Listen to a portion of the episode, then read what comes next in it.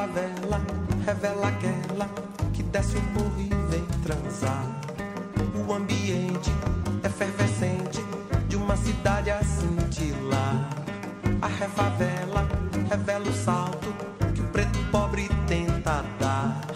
Quando se arranca seu barraco para um bloco do BNH. Sejam muito bem-vindos ao Cinderela Baiana. Um pouquinho diferente hoje, né? Porque o assunto é muito sério, né, Beto? De extrema importância, muito sério, sem tempo pra piadinhas, meu povo. Sim. Estamos aqui para falar do combate ao racismo no cinema, né? Diante de tudo que tem acontecido no mundo, a gente se sentiu no dever de trazer um pouco de toda essa carga que o- os filmes trazem, né? Um pouco desse, trazer um pouco dessa luta, desse combate para do nosso podcast, para poder informar e passar essa mensagem adiante, né? Para que todos, todos nós juntos podemos combater esse preconceito que tem tirado a vida de milhares de negros durante tantos anos. Então fica aí que o Cinderela tá começando.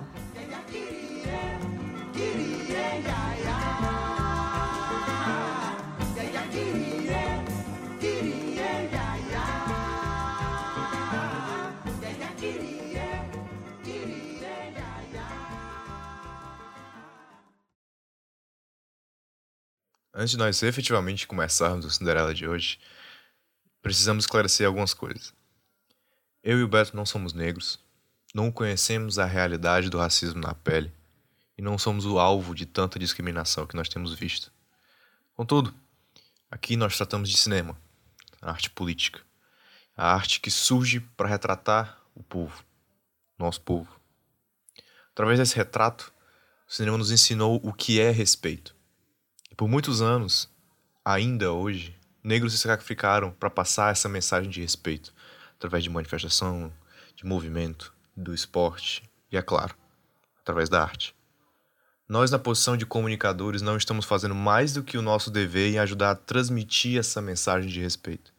E em um momento em que se luta por voz, nós do Cinderela fizemos esse cast para tentar propagar a voz que esses filmes gritam por tanto tempo. E no fim, tentar atingir o coração de alguém.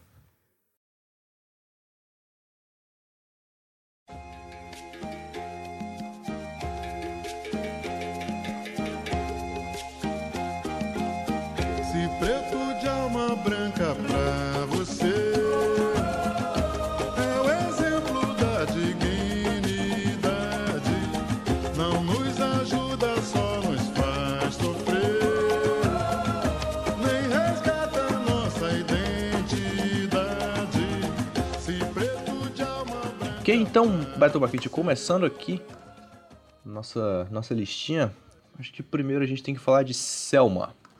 Grande Selma, da maravilhosa Ava DuVernay, que diretora de Selma, de criadora, de, criadora do excelentíssimo, excelentíssima série da Netflix, Olhos que Condenam, super, super recomendo. Também que também dirigiu não só o Selma, como o documentário que foi indicado ao Oscar, o The 13th. Teve, fez o- uma dobra no tempo, mas a gente finge que não existe. A releva. Sim, sim, sim. É, ela que também é é responsável pelo, pelo documentário da ESPN que conta a luta da Venus Williams, né? Todos aqueles, aqueles documentários típicos da ESPN. Mas o Selma, ele tem nomes de muito peso na sua produção. Por exemplo, ele é produzido pela Oprah, Oprah Winfrey. O Paul Reefer é uma colaboradora frequente nas obras da, da Eva DuVernay. Sim, sim. Selma é um filme que, que mostra, vamos dizer assim, a luta pela igualdade. Né? Ele é um filme que essencialmente vai contar a história de uma passeata que aconteceu em Selma, né, de Selma a Montgomery, é, liderada por um conjunto de ativistas negros, né? James Bevel, Horace Williams, o próprio Martin Luther King e o John Lewis, em 65. E era um filme que, que conta essa marcha, justamente a marcha pelo voto. É uma coisa. É muito, esse filme ele é muito importante porque ele traz algumas questões meio intrínsecas, né? Os Estados Unidos, é importante a gente entender que a política dele é muito federalista, né? Apesar da gente se considerar um Estado federalista, lá eles botam isso em prática de uma maneira diferente. De modo que a Constituição deles é muito diminuta e os Estados se posicionam de forma muito mais forte, né? De forma que os Estados têm leis diferentes para coisas diferentes. Né? E essa política também existe aqui, mas é muito mais, mais a nossa Constituição é muito inflada para que essa, essa divisão estatal funcione, né? É, e o que, que acontece? Na Constituição estadunidense dizia que todos, a partir de determinada idade, tinham direito ao voto. Tinha direito, os negros e brancos, todo mundo tinha direito ao voto, era isso que a, a, a Constituição trazia. O problema era que em muitos estados, muitas cidades, existiam algumas leis que impediam que negros tirassem documentos para que pudessem votar. É como se de repente chegassem aqui e falassem: Olha, você até pode votar, mas você não pode tirar o título de eleitor. Top. Super. Super. Super Super coeso. Sim. Então, Selma traz justamente é, é, esse contexto de que o racismo e todas a, a, as leis que faziam a opressão aos negros nem sempre eram coisas exatamente expostas à mídia. Às vezes eram colocadas ali em pequenas cidades para que tornasse uma dificuldade. É, eles conseguiam fazer, manipular a situação ao seu bel prazer com pequenas coisas. Né? Ao invés de restringir o direito de voto institucionalmente, eles restringiam o direito de tirar o documento que permitia o voto. Né? Então os caras é, faziam essa verdadeira guerra. Né? E aí Selma traz coisas importantíssimas, é, além de mostrar que é, Martin Luther King tem essa, essa visão, né? as pessoas têm essa visão de Martin Luther King, que ele era um líder do movimento negro, mas é importante também o que Selma traz, que ele era líder sim, com certeza, mas existia toda uma outra constelação de, de estrelas que estavam juntos na luta ali, né? Sempre importante, sempre importante citar o o Selma, quando ele lançou, ele foi, um, ele foi um grande sucesso, tanto de crítica como de bilheteria. Ele foi um filme que ele custou, ele custou 20 milhões de, de dólares e ele faturou mundialmente 66 milhões. Além de que ele foi um filme, ele é um filme muito cultuado hoje em dia e ele foi muito ele foi muito injustiçado nas grandes premiações, nas grandes premiações, ele não teve muito muito esse reconhecimento. A Eva DuVernay foi completamente snobada, o que não é bem uma uma novidade em, em Hollywood, na academia, esse, esse snob que eles têm por. Eles têm, porque eles têm por pessoas, vamos dizer assim. Um snob por racismo, uma mulher negra dirigindo filme de negros, falando, contando da luta negra e denunciando o racismo que ainda assola todas essas regiões. É, é pura. A academia, a gente vai falar um pouco disso mais pra frente, mas a academia sempre se mostra vamos dizer assim, mal posicionada. Bom, é, além disso, o filme ele tem algumas coisas importantes a se trazer, né? É, o Selma fala muito de Martin Luther King, e é, é, legal a gente analisar porque a gente tem essa visão de que Martin Luther King era, era uma pessoa pacífica é, e não violenta. Muitos até comparam ele com a figura de Gandhi na Índia. E realmente Gandhi, ele tinha inspiração em Gandhi, sim, tipo, era uma coisa, era um, um cara que ele se inspirava. Mas Martin Luther King era um cara que não necessariamente ele era, vamos dizer assim, pacífico. Ele era violento na forma de protestar, mas nem toda violência se, se, se dirige à agressão física. Né? Você fechar uma rua, tirar os trabalhadores, né, fazer o movimento acontecer, isso também é violência, isso também é impacto, só que é uma violência para um bem maior, né, uma violência que faz parte que aconteça. Então, tipo, é, esse filme mostra como não é muito correto encarar a imagem de Martin Luther King como um cara 100% pacífico e que não, ele tinha estratégias muito muito fodas, né? No próprio filme ele comenta isso. Ele, tá, ele tem uma conversa com Malcolm X no filme e ele fala: "Olha, a minha a minha concepção é que se eu partir com agressão física, aí o exército americano vai entrar e a minha luta tá perdida, a nossa luta tá perdida". Então, tipo, uhum. o cara era um puto de um estrategista, além de de um idealista, então esse filme realmente traz reflexões incríveis.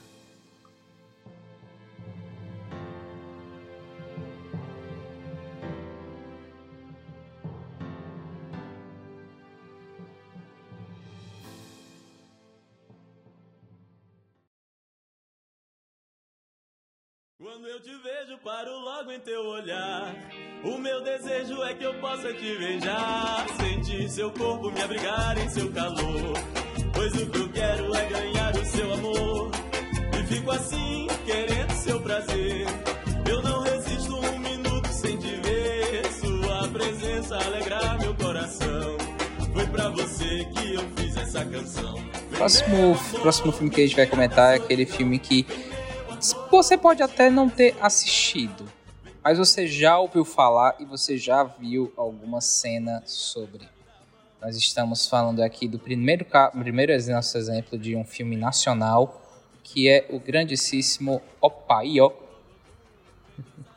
O Paio que é um filme que se origina da série, ele tem meio que esse paralelo com a série O Paio, né, que foi produzida também. E é muito legal porque a gente consegue ver, vamos dizer assim, a Bahia do jeito mais baiano possível.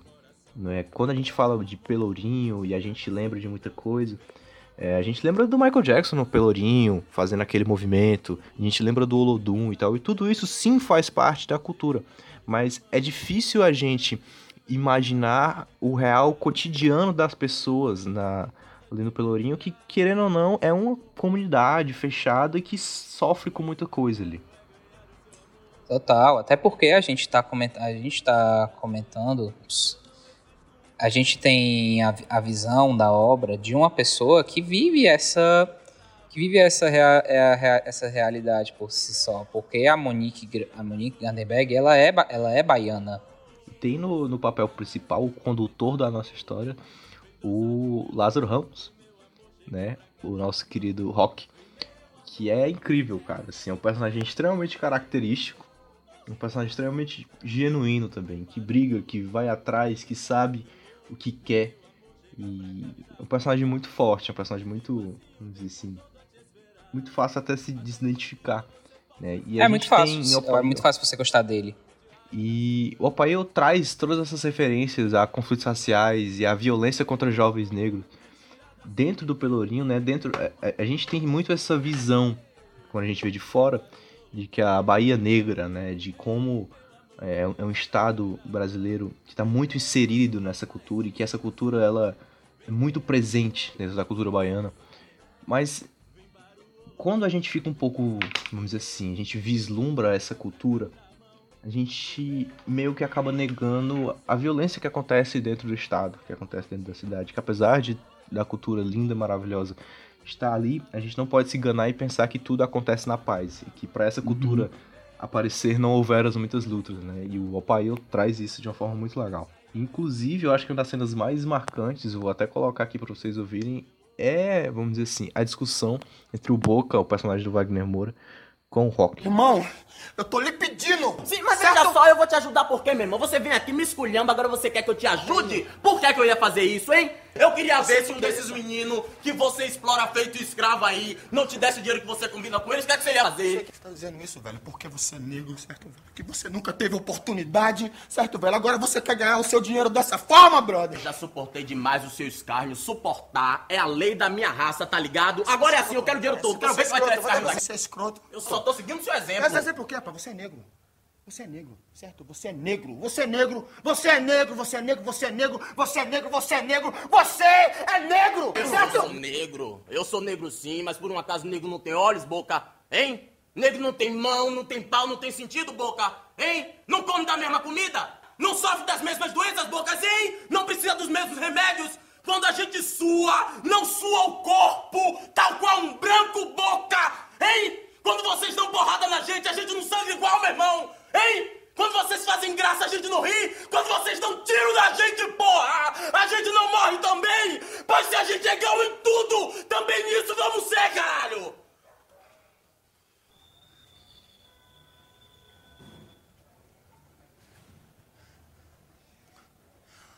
Toma no cu, rapaz. Sua, sua poesia de Ah, merda, Raimundinho, rapaz. faz favor, junte sua galera aí pra trabalhar pra mim que eu vou pagar É o aquele momento, eu acho que foi, a, foi naquele momento que você surgiu a definição de jantada.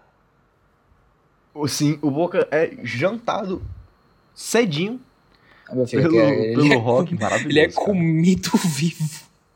Meu amigo, Tá eu certo mesmo. lembro que quando eu vi pela primeira vez eu fiquei em choque. Choque, de verdade. Porque de fato, assim, não só pela, pelo discurso, mas pela atuação do, pela atuação do Lázaro Ramos, que nunca vi assim algo tão. Nunca tinha. Tipo, fazia tempo que eu não tinha visto algo assim tão genuíno, tão real. Você sente que. Você sente que o Lázaro Ramos ele não tava, ele não tava tipo, lendo um script, você sente que ele tava realmente falando. Não era um, person, não era um personagem, era uma pessoa ali, sabe? Sim. E, e é muito poderoso, né? É muito, eu sou negro sim, e eu tenho orgulho do que eu sou, e você não sangra como eu sangro, quando vocês batem na gente, a gente não morre também. Tipo, é um cara. Caramba, cara. Tipo, é, é um choque e é incrível, assim. É, o Lázaro Ramos é um cara que tá na luta, na frente da luta brasileira. É, é um símbolo pra gente aqui, né? E é fenomenal.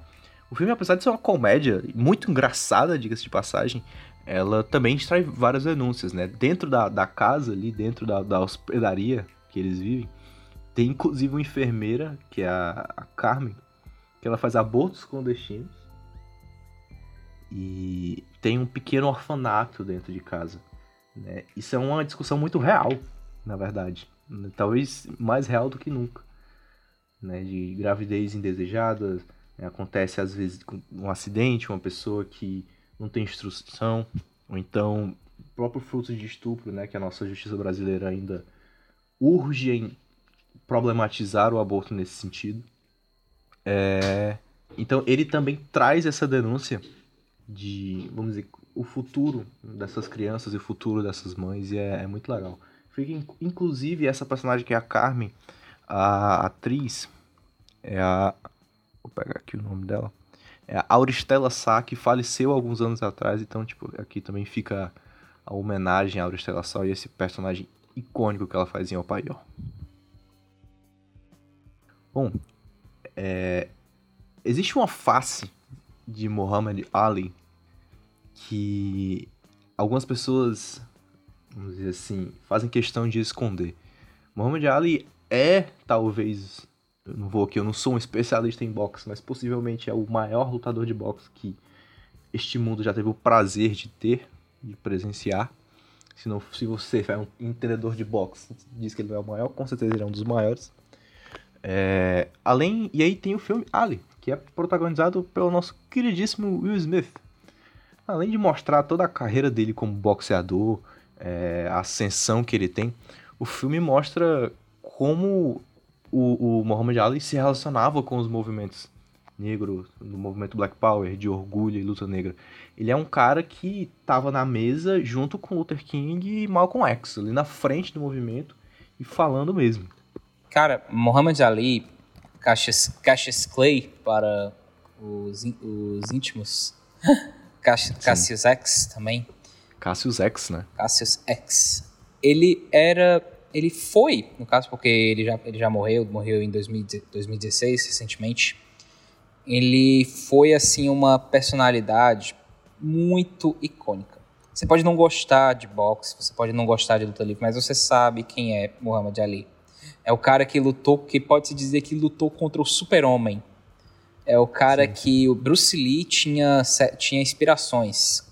O, Bruce, o Bruce Lee já chegou, já chegou a imitar, não é, eu diria imitar, mas ele teve inspiração na forma como o Cassius Clay, o, o Cassius Clay é ótimo, o, como o Muhammad Ali, ele dava os saltinhos dele na, antes, quando estava no ringue. Sim não só você tem essas você tem essa, essas inspirações no mundo da cultura pop, mas porque não só não era apenas porque ele era um grande lutador, porque sim, ele foi um, um grande lutador, mas porque ele era uma personalidade, ele tinha uma personalidade, ele era uma pessoa extremamente forte, era uma pessoa extrema, extremamente presente. Era um cara, é um cara que verdadeiramente ele tem uma importância muito além do esporte. I always wondered when I went to church on Sundays. I've always been one to, I'm not just a boxer. I do a lot of reading, a lot of studying. I ask questions. I go, I travel these countries and watch how their people live and I learn. And I always ask my mother, I said, Mother, how come is everything white? I said, why is Jesus white with blonde and blue eyes? Why is the Lord's Supper all white men? Angels are white. Pope and, and um, Mary and every, even the angels. I said, Mother, when we die, do we go to heaven? She said, naturally we go to heaven. I said, well, what happened to all the black angels they took the pictures? I said, oh, I know. If the white folks was in heaven too, then the black angels were in the kitchen preparing the milk and honey. So anyway, I was always curious. I always wondered why. You know, Tarzan is the king of the jungle in Africa. He was white. Do you all see Tarzan over here? Right. Tarzan? And all the Africans, so he's beating them up and breaking the lion's jaw. And here's Tarzan talking to the animals, and the Africans been there for centuries, and he can't talk to the animals. Only Tarzan can talk to the animals. I always wonder why Miss America was always white. All the beautiful brown women in America, beautiful suntans, beautiful shapes, all type complexions, but she always was white. And Miss World was always white. And Miss Universe was always white. And then they got some stuff called White House cigars, White Swan soap, King White soap, White Cloud tissue paper, White Rain hair rinse, White Tornado flow wax. Everything was white. And the angel food cake was the white cake, and the devil food cake was the chocolate cake. Com certeza. E assim, cara, querendo ou não, a gente tá falando ali da década de 60 e 70, né? Uma década extremamente importante para a luta. E o, o Muhammad Ali é, um, é uma voz de uma geração. É, falando-se de esporte e falando-se de luta, luta social, né, a luta negra. É, e era um cara que estava dentro do movimento e era um cara que não tinha papas na língua ao falar de que, porra, eu sou negro e eu vou sentar onde eu quiser e eu vou ganhar e eu vou fazer essa porra acontecer, entendeu? Era um cara que nesse sentido não tinha piedade nenhuma. E isso é muito importante, porque era uma voz que não entre aspas, não podia ser refutada, né? Porque era um cara muito importante para o esporte. E aí, posteriormente, há a convocação para a guerra no Vietnã e o, e o Muhammad Ali é convocado para lutar na guerra. E ele fala que não vai e que não vai e que ele não vai. Que os Estados Unidos tá. Ele fala, morrem negros, milhares de negros todos os anos e os Estados Unidos está gastando dinheiro com guerra. E ele fala: não vou, não concordo com a política, e ele não foi. Inclusive, ele chegou a ser preso pela negativa e chegou a ser suspenso do esporte, perdeu várias competições e perdeu, vamos dizer assim, patrocínios, títulos, coisas que envolviam ali a, a presença dele dentro do esporte. Mas é um cara que nunca abriu mão da sua luta, seguiu sempre firme, assim como ele fazia no ringue. E retrata isso muito bem. O, retra... o filme retrata muito isso, né? É, a gente acabou falando mais do Muhammad Ali do que do filme em si, é, mas o filme ele traz mas isso o filme, o filme é bem é ele, sabe? É aquela coisa, o nome É. do filme é Ali. É, o filme é bem. Exatamente. Ele é ele sem, sem, sem papas, entendeu?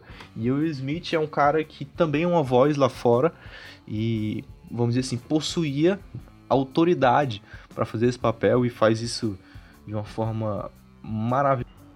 Foi a primeira vez que o pode-se dizer que foi a primeira vez assim que o Smith ele pegou uma ele foi para um viés para um lado assim do drama propriamente dito, porque ele porque tipo assim, ele já era ele já era conhecido no Maluco do Pedaço e ele também já tinha a carreira dele no cinema já tinha estourado com o Independence Day e com os Homens de Preto.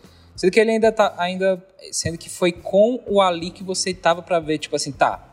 Will Smith é um ator sério. Até que esse foi a esse foi foi foi com esse filme que ele recebeu uma indicação ao Oscar. Sim. Ele realmente Verdade, ele cara. conhe- conheceu o reconhecimento. Ele conseguiu um, re- reconhecimento a ma- a mais como ator. Sim, é verdade. É, ele mesmo ele faz, vamos dizer assim, apesar de, dos papéis dele sempre envolverem muito a comédia, né?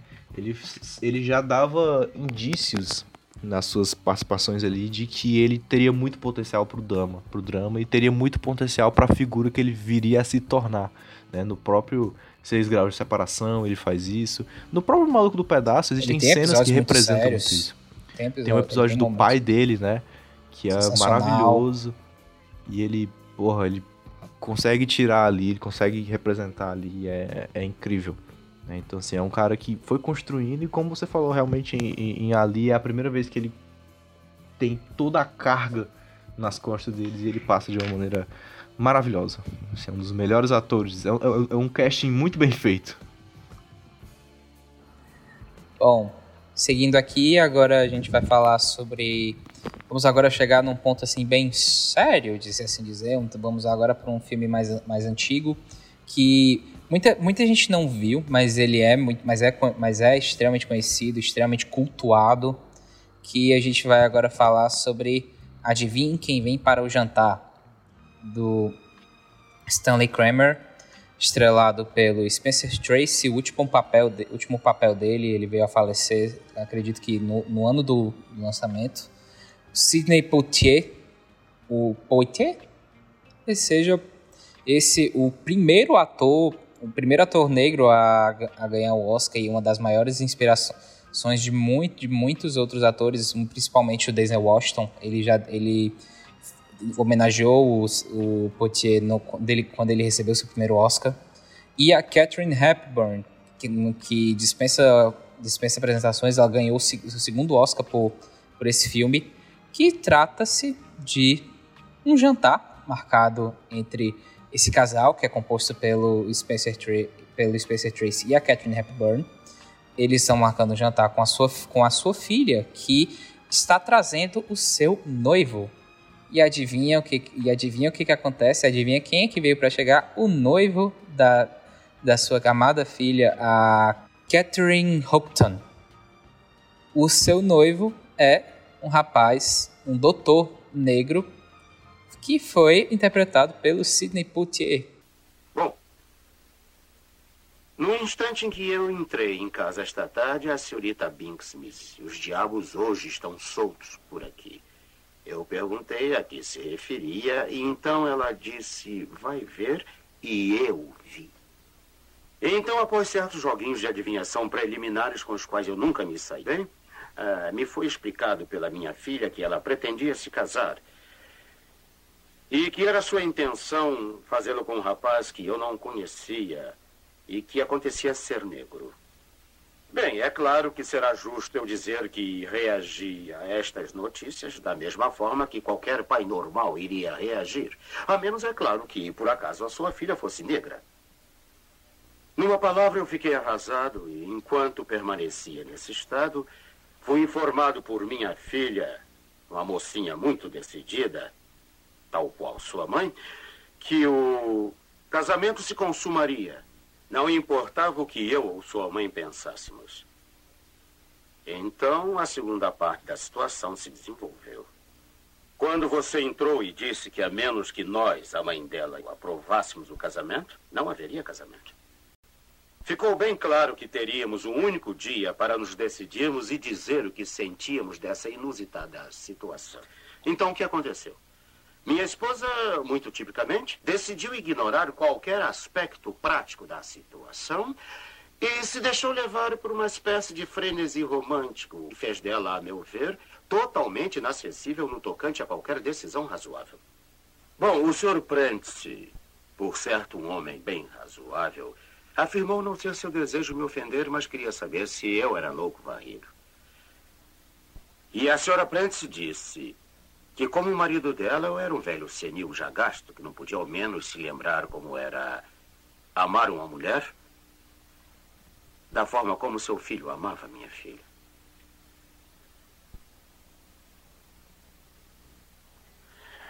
E, por mais estranho que pareça, essa foi a primeira afirmativa de todo o dia que eu estava preparado para rebater. Porque eu acho que está errada. Tão errada como alguém pode estar. Eu admito que não tenha considerado isso e nem sequer pensado nisso. Mas eu sei exatamente o que ele sente por ela. E não existe nada, absolutamente nada, que seu filho sinta pela minha filha que eu não tenha sentido por Cristina. Velho? Sim. Desgastado? Certamente. Mas eu posso lhes afirmar as lembranças ainda estão presentes. Claras, indeléveis, indestrutíveis. E lá estarão, mesmo que eu chegue aos 110 anos. Onde John se enganou, eu creio, foi ao dar tanta importância ao que a mãe dela e eu iríamos pensar. Porque numa análise final de nada importava o que nós pensássemos. A única coisa que importa é o que vocês sentem e o quanto vocês sentem um pelo outro. E, e se for metade do que nós sentimos, isso será tudo. Meu amigo deu o que falar. E é muito, é muito legal a abordagem que o filme faz, porque o filme ele quer te mostrar a, a real mensagem do filme é que você, por mais que aquilo, aquilo que você estava esperando não era, não, não apareceu, não significa que o que veio é ruim ou é, men ou é menos pior, se assim dizer.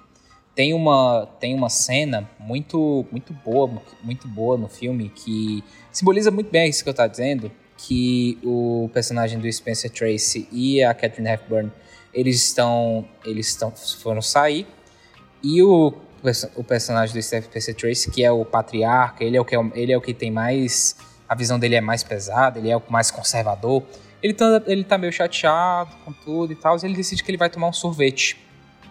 E aí ele pede um sorvete. E aí a, chega, chega lá a garçonete e ela traz um sorvete errado para ele. E aquele momento ele fica chateado, assim, pô, não era isso que eu pedi, ou não sei o que, que raiva. E ele vai tomar o sorvete, que não foi o que ele pediu, e ele tinha achado muito bom. E ele achou muito bom, ele achou até melhor do que aquele que ele pediu. E essa é a mensagem do filme, que é porque não é porque o não é porque não o que você o que você queria não veio, que o que não veio, que o que veio é o que veio vai ser ruim. Sim. E uma coisa, né, Beto? Esse filme, é importante a gente pontuar que esse filme é de 67, tá? E era uma época muito presente, onde o preconceito e o racismo eram uma coisa que a segregação era muito presente. Era uma época em que em alguns estados dos Estados Unidos é, existiam leis de que brancos e negros é, em alguns estados não se podia dividir o mesmo ônibus. Em outros tinha regras como, por exemplo, os ônibus, os assentos da frente do ônibus é, não podiam ser ocupados por negros. Coisas assim, entendeu? Por que, e por que que isso acontece? Racismo, ponto. Mas existia um estudo, que nós vamos chamar aqui de ciência, mas crente, este apresentador que vos fala, pontua como pseudociência, que dizia que caso os seres humanos, atenção, caso os seres humanos se misturassem, tivessem, entre aspas, relações interraciais, seria o fim para as duas raças. Ou seja, o cara falou: olha, é, é cachorro, a gente não pode misturar um labrador e um maltês, porque senão vai morrer as duas raças. O cara se utilizou de uma pequena ciência e de uma fake news, vamos dizer assim, para fazer a segregação. E é claro que a sociedade extremamente segregacionista aceitou aquilo de forma natural. A sociedade branca, né, diga-se de passagem. Então, uma pessoa negra tornou-se muito mais do que, vamos dizer assim, tornou-se uma presença ofensiva ao ambiente. A pessoa fala, se de alguma forma eu tiver contato com aquela pessoa, ele pode me passar alguma coisa. Se tornou, cada vez mais se tornava uma coisa pior, né? E é engraçado. E aí no filme a gente pode ver justamente essa questão, né? questão de trazer um negro, porque coming to dinner, né, tipo, tá trazendo o cara para dentro de casa. Então, imagina o impacto naquela época uma mulher branca trazer um cara negro para dentro de casa. Aquilo gerou um impacto muito grande. Né? Então, o filme ele tem uma importância. Como você falou, tem uma mensagem de que não era o que eu estava esperando, mas não quer dizer que não seja bom. O problema. Não seja ruim. É, é, não quer dizer que não seja ruim, né? Não, não quer dizer que seja ruim o que eu não estava esperando. A questão é, essa mensagem, apesar de ela ser realmente muito importante, né? Ela, vamos dizer assim, estava começando a inserir a ideia de igualdade é, no meio do cinema. É por isso que ele é um filme tão memorável, né? Mas ainda assim é uma mensagem que, que é, dentro dela tem alguns problemas, né? Tipo assim, o, porque a gente fala da questão do sorvete, ah, eu não tava esperando e tal, mas quando a gente fala de pessoas, se torna complicado a gente falar é, de, de esperar alguma coisa. E, esse, e é isso que esse filme vai trazer e vai começar a inserir a ideia. Ele insere a ideia de uma forma, vamos dizer assim, romântica, né, e, bem palatável para que de fato o público branco consumisse, né? A intenção era impactar daquela forma romântica assim para que o público branco essencialmente consumisse e tentasse pegar a mensagem. Então, assim, é por isso que ele acaba se tornando um, um predecessor do, do, dos impactos que viriam a acontecer. É aquela, é aquela coisa, tipo assim, o nosso amor nunca não vai, vai superar isso, o nosso amor é mais forte que tudo isso, nós nos amamos e é isso que importa, sabe? Sim. E numa época em que a luta né, ali nas, nas vozes, na voz de Martin Luther King, se tratava muito de amor, né, ele fala muito sobre esse amor, eu acho que você correlacionar o amor entre pessoas, amor pelo próximo, amor pela igualdade e o amor entre um casal, é legal você simbolizar dessa forma. Assim, é, é uma coisa palatável, né? Você conseguir transformar essa ideologia, esse amor ideológico de, pela igualdade, pelo próximo, em uma forma de um amor paixão entre um casal inseparável, né? Um Romeu e Julieta, vamos dizer assim, da idade moderna. Então, tipo, é incrível pela, pela forma com que a ideia é inserida.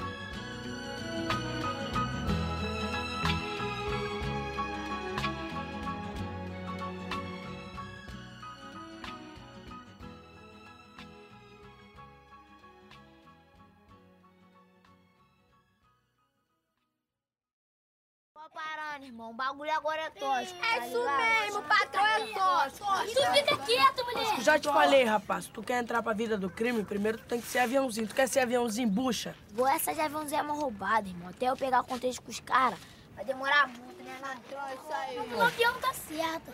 Tem que esperar o mais velho morrer pra depois nós assumir. Isso aí, não vou ficar esperando ninguém morrer, não. Vou fazer igual o Zé Pequeno faz. Vou passar geral. É isso aí, patrão. Tá falando o que de medo, mulher? Tá passando aqui, ó.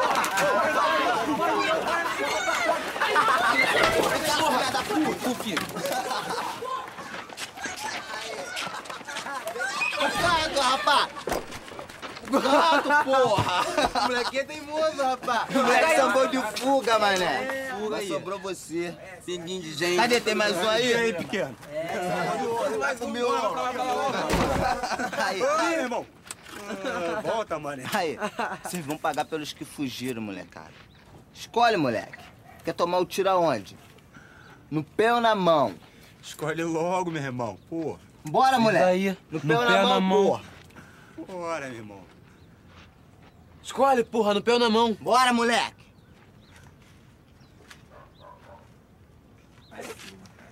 Bora, moleque, escolhe. Diz aí.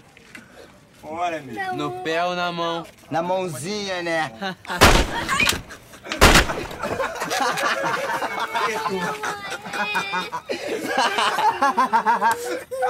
valeu, pequeno, valeu. É isso aí, mano. Aí, filhote Freitas, quero ver se você é do conceito agora. Escolhe um dos dois ali, ó. Santo dedo, né? Ué, pequeno, lá, você que eu mato. Fica na tua aí, tuba. É com ele, meu irmão. Bora, filé. Vai, filé. Escolhe um aí, mata aí. Um dos dois, filé. Bora, mata logo, amigo. Bora, filé. Não tem o dia inteiro não, meu irmão. Bora, amigo. Vai, filé, escolhe logo, mata um cara aí, brother. Bora, filé. Não tem o dia inteiro não, rapaz. Vambora, filé. Quero ver se você é do conceito agora. Ah, tá chorando, amigo. Vai lá, vai lá. Te lá, bora logo, amigo. Bora, filé. Não tem o dia inteiro não, meu irmão. Valeu, valeu. Vamos seguindo aqui, vamos voltar para terras tupiniquins, porque é, é importante a gente lembrar, é claro que os casos estão acontecendo nos Estados Unidos e lá fora, mas tem muita coisa acontecendo aqui todos os dias. né? A gente tem casos, tem João Pedro, tem a Ágata, tem Marielle, não sempre presente. É, tem um caso agora do menino Miguel, né, que aconteceu em Recife. Então a gente sempre bom lembrar que ou infelizmente não é bom lembrar, mas é sempre importante lembrar que quando a gente fala de luta, é luta em todo lugar. né? A gente está lutando em todo lugar e por pessoas de todo o planeta.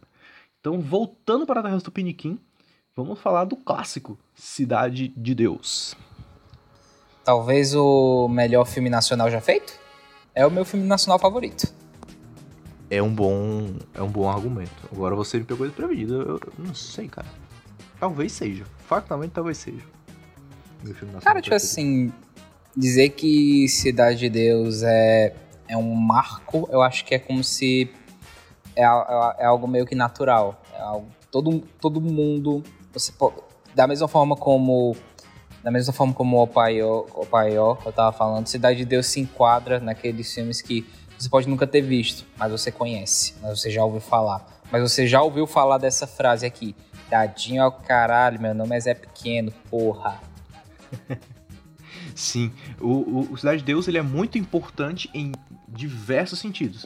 A gente vai falar muito do sentido intrínseco dele aqui, do racismo que é denunciado, mas ele também é muito importante tecnicamente falando, é muito importante para o crescimento e o entendimento do racismo no Brasil e para o crescimento e entendimento do cinema brasileiro em si. Né? É um filme que repercutiu muito lá fora. Foi um, um, vamos dizer assim, uma forma de impulsionar a carreira do Fernando Meirelles, que hoje tem feito outras grandes obras por aí, mas é, é de fato um, um grande marco da nossa cinematografia. Cara, o Cidade de Deus, ele de fato ele aborda tantas classes, se assim dizer. Tipo, tanta, tanta, tanta gente, sabe? Porque é engraçado que o Cidade de Deus, a gente gosta de dizer que ele tem um protagonista que é o Buscapé. Mas ah, verdadeiramente o protagonista do filme é a, a própria Cidade de Deus. E Sim. é muito bom porque a gente vê a- as pessoas, elas têm meio que uma visão. das- as pessoas têm uma visão de, de pessoas que moram que moram em favela. Que é o quê? Bando de bandido. Você for. des- ó, olha, me, me desculpe. Se você for.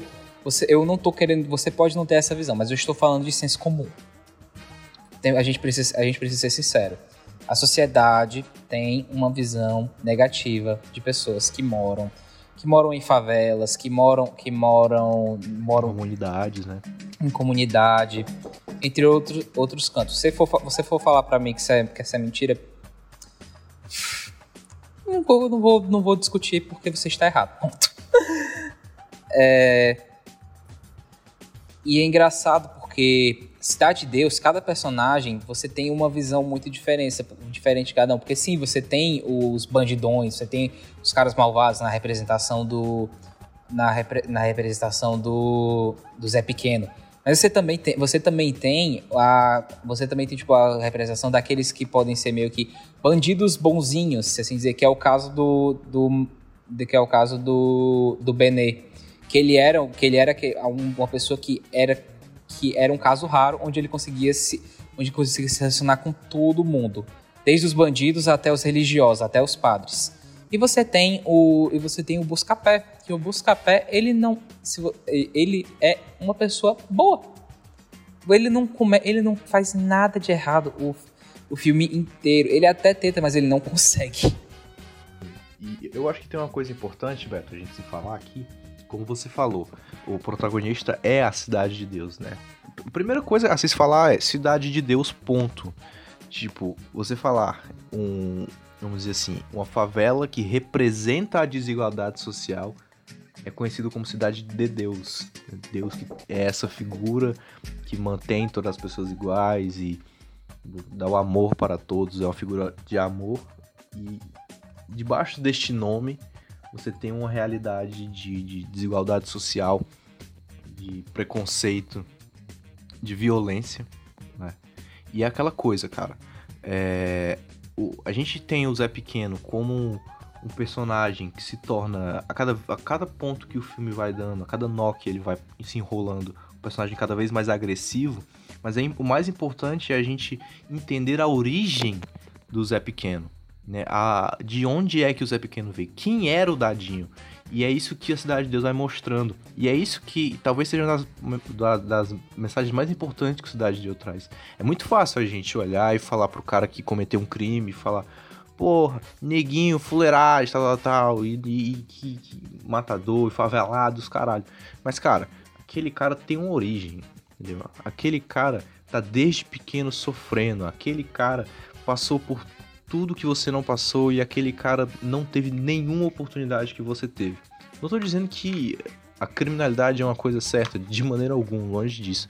Mas é importante ter essa visão que é, todo mundo vem de algum lugar e todo mundo pode sofrer de alguma coisa. E a Cidade de Deus é muito representação disso.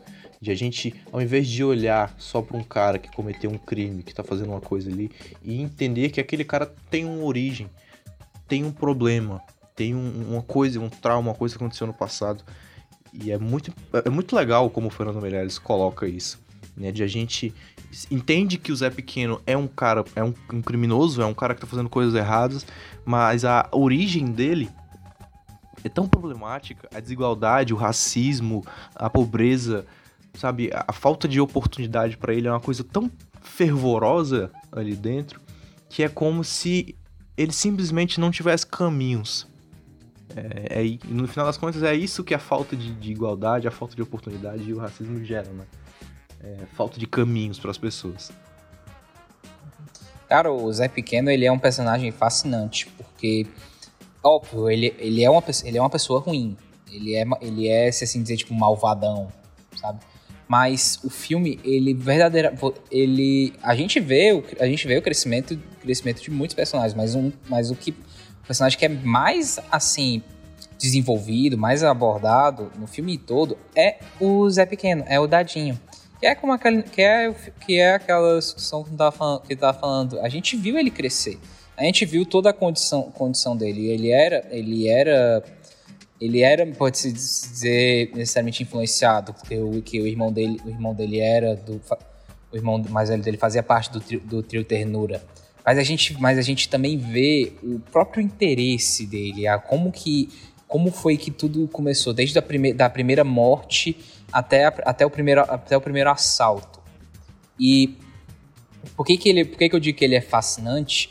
Porque a gente vê, a gente vê esse crescimento da mesma forma como a gente vê quem é o, Zé Pequeno. Tem uma cena muito boa que é justamente a cena, que é justamente a cena da festa, da festa de despedida do Benê, que o, o Zé ele quer, ele tá tímido, ele não sabe, ele é, ele não sabe como, como interagir com as pessoas, ele quer chamar uma e ele quer chamar uma menina para dançar. Tudo que ele não sabe fazer isso sem tipo fazer uma pressão, sem tipo apontar uma arma e falar vai dançar comigo coisa do tipo, porque naquele, naquele mundinho ele não é o chefe. Ele não, tá, ele, não, tá, ele não é o. Ele não está acima de ninguém. Sim.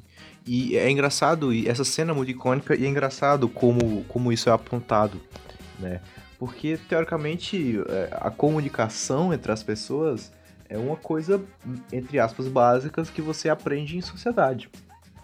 A menos que o ambiente em que você está inserido te envolva numa marginalidade, marginalidade no sentido de margem, né? Então, e é justamente isso que os personagens da Cidade de Deus sofrem.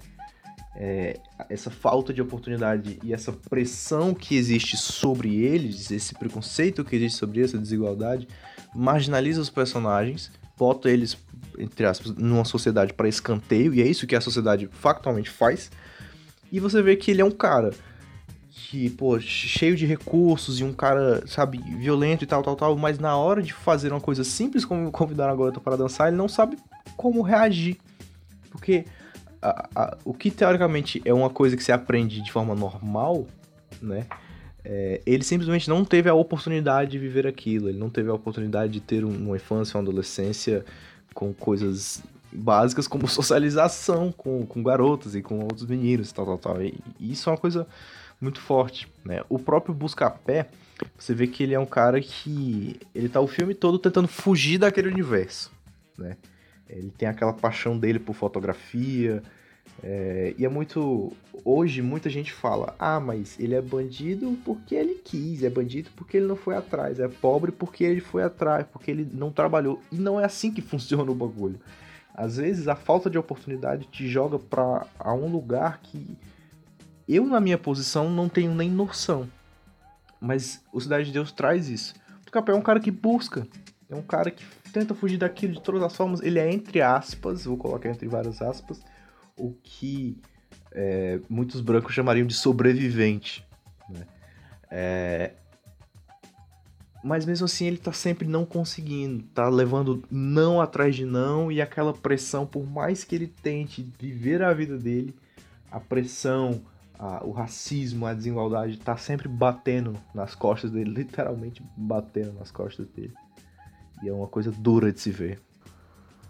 O filme ele mostra muitas das vezes as consequências que o as dificuldades que o Buscapé sofreu por ser um morador da cidade de Deus. A gente tem uma cena a gente, tem, a gente tem a cena que ele é demitido do supermercado porque tinham os, os menininhos eles estavam fazendo eles estavam fazendo estavam fazendo uns assaltos, estavam furtando furtando alimentos e tal e ele ele mesmo mesmo naquele momento ele não queria eles lá ele estava tentando expulsar o chefe dele veio e falou ah sai da galera da tua turma pois vai embora tu sabe o cara tava cumprindo o trabalho dele mesmo assim ele foi prejudicado Sim. Sim. É, vamos dizer assim, é um racismo muito encarnado, né? Uma coisa é triste, é realmente chocante, assim, nos deixa meio sem palavras ver esse contexto, porque o Cidade de Deus é, ele não é a primeira obra que, que, que traz isso, mas com certeza ele é uma das, principalmente brasileira, que traz isso da forma mais, vamos dizer, não romântica e natural. Natural porque, infelizmente, isso acontece. É uma coisa que acontece e a gente não tem nem noção quantas vezes isso acontece. Então ele traz isso de uma forma muito crua. Para que a gente perceba que aquela situação que está sendo contada ali não é uma romantização. Ele é mais um exemplo do que qualquer outra coisa. Então, personagens, o Zé Pequeno, Buscapé, o Bené, o, o trio, são personagens reais. São personagens que existem e que estão em todos os lugares e que sofrem a todo momento e que têm infâncias sofridas e que perdem parentes e que perdem pais, que são assassinados todos os dias.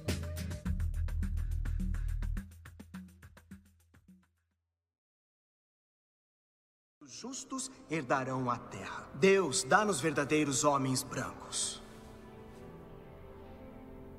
Ron Stallworth, levante-se. Um passo à frente. A polícia e os governantes estavam lá, assistindo. Eles cortaram os dedos dele e jogaram carvão sobre o corpo dele. Acenderam uma fogueira e o levantaram e o abaixaram sobre as chamas muitas e muitas e muitas vezes. Ron Stallworth, você é um cidadão americano branco não judeu? Sim. Sim. O quê? Sim. Sou um cidadão americano branco não judeu. É a favor de um governo de homens brancos neste país? Sim. Ron Stallworth, você está disposto a dedicar a sua vida à proteção, preservação e ao avanço da raça branca em mente, corpo e espírito? Sim. Sente-se. O prefeito tinha um fotógrafo chamado Gildersleeve. Ele tirou fotos de todo o processo, que depois foram vendidas como cartões postais.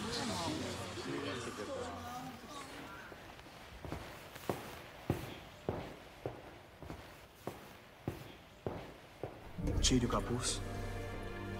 Eles puseram o corpo carbonizado num saco. Tire o capuz. E o arrastaram pela cidade. Tire o capuz. Eles venderam os restos Tire o capuz. como souvenir. Tire o capuz. Muita gente branca de bem foi lá. Como se fosse uma parada de 4 de julho. Eles até deixaram as crianças saírem da escola na hora do recreio. Tire o capuz. E tudo o que eu pude fazer foi assistir e torcer para que não me encontrassem. Infiltrado na Clã, a mais nova obra de arte do Spike Lee. Spike Lee ele é um, ele é um diretor, um, ele é um diretor barra roteirista que dispensa comentários. É, a gente, ele sempre deixou muito claro a visão dele, o que, que ele quer abordar, seja não só no Infiltrado na Clã, mas como em obras como Malcolm X, como Do the Right Thing, entre, Incrível, entre gente, outras, entre outras grandes. Ele sempre foi, ele sempre foi muito conhecido porque ele era, ele por abordar justamente o preconceito, o racismo e você sentia quando você sentia uma propriedade quando quando ele abordava, quando ele escrevia. Você sentia que era realmente uma pessoa que sofria na pele. O Infiltrado na Clã, ele é um filme que ele aborda uma temática muito pesada. Porque além dele estar falando de racismo, ele está falando sobre a Ku Klux Klan. E a Ku Klux Klan, por mais que eu, por mais que seja algo que a gente gosta de gosta de se referir a uma coisa do passado, a um- uma coisa que já morreu, que já não existe mais, as pessoas também tendem a ter essa visão do racismo, que é algo do passado, é algo retrógrado, é algo que não existe mais. E olha o que a gente, está. Meu povo, olha, uma, umas verdades aqui para vocês. Racismo pode até ter diminuído com o, passado, com o passar dos anos dos casos, mas ele não morreu. E, ao que tudo indica, ele está longe de morrer. Sim, sim. Infelizmente. Só voltando um pouquinho sobre o que você tinha falado do Spike Lee, né? É, gostaria de recomendar aqui, em especial, o She's Gotta Have It, que é o Ela Quer Tudo. Tem inclusive uma série agora, eu não cheguei a ver a série, mas o filme do Spike Lee original é excelente. Excelente. E o Spike Lee que tem um documentário que muita gente não conhece, mas ele tem um documentário sobre o Brasil. E ele fala muito sobre o preconceito aqui no Brasil e fala de uma, de uma, de uma maneira mais política e econômica. Inclusive tem uma foto que, diga-se de passagem, é a minha foto de tela do meu computador, que é o Spike Lee abraçado com a Dilma. Conhecida. Essa foto é a minha tela de fundo do, do computador. Mas, é, voltando aqui pro, pro Fritado na Clã, você faltou, falou do, da KKK, da Ku Klux Klan. É importante a gente entender que a, a Ku Klux Klan ela é uma resposta. Ela é uma resposta ao antifascismo. Como? Com certeza.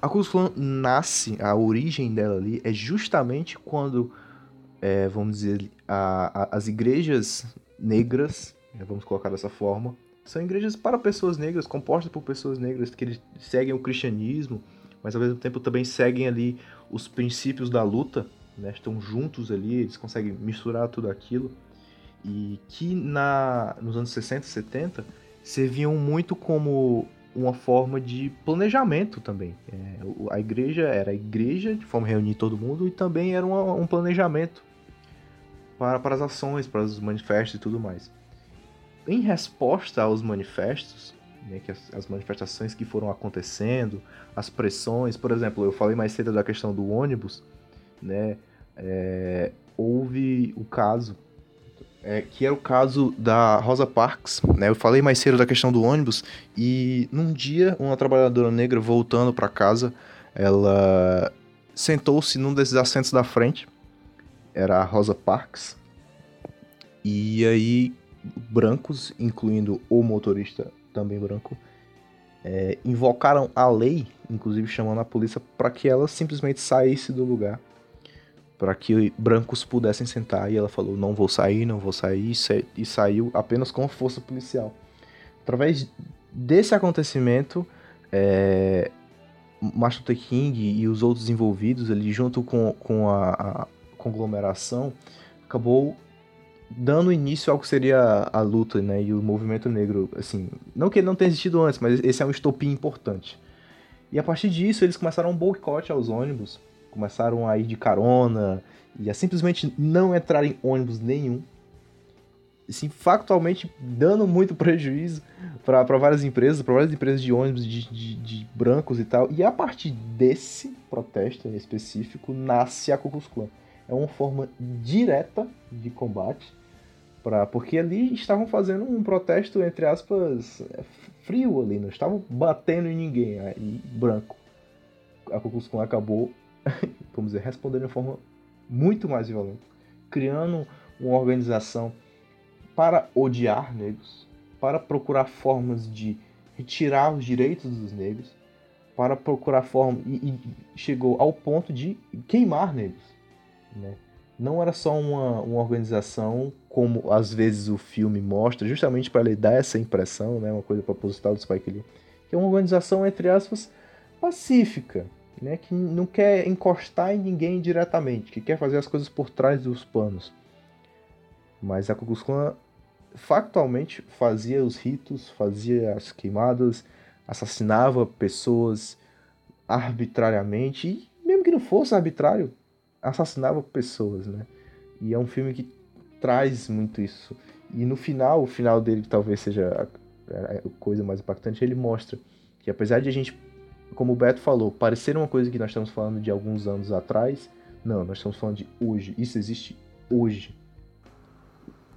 O Spike Lee é engraçado porque antes mesmo do Porque muita a gente gosta de dizer que o Infiltrado na Clã ele é um filme que ele é ele tem uma temática antiga, mas ele é muito atual e a gente gosta de e aí muita gente gosta de citar que é justamente o momento que ele chega na parte da atualidade, é justamente no momento do final, que é quando ele já sai do filme, que você tem, tem as montagens dos manifestos que estavam acontecendo em, Char em Charlottesville e o, que, e o, o pronunciamento do, do Trump.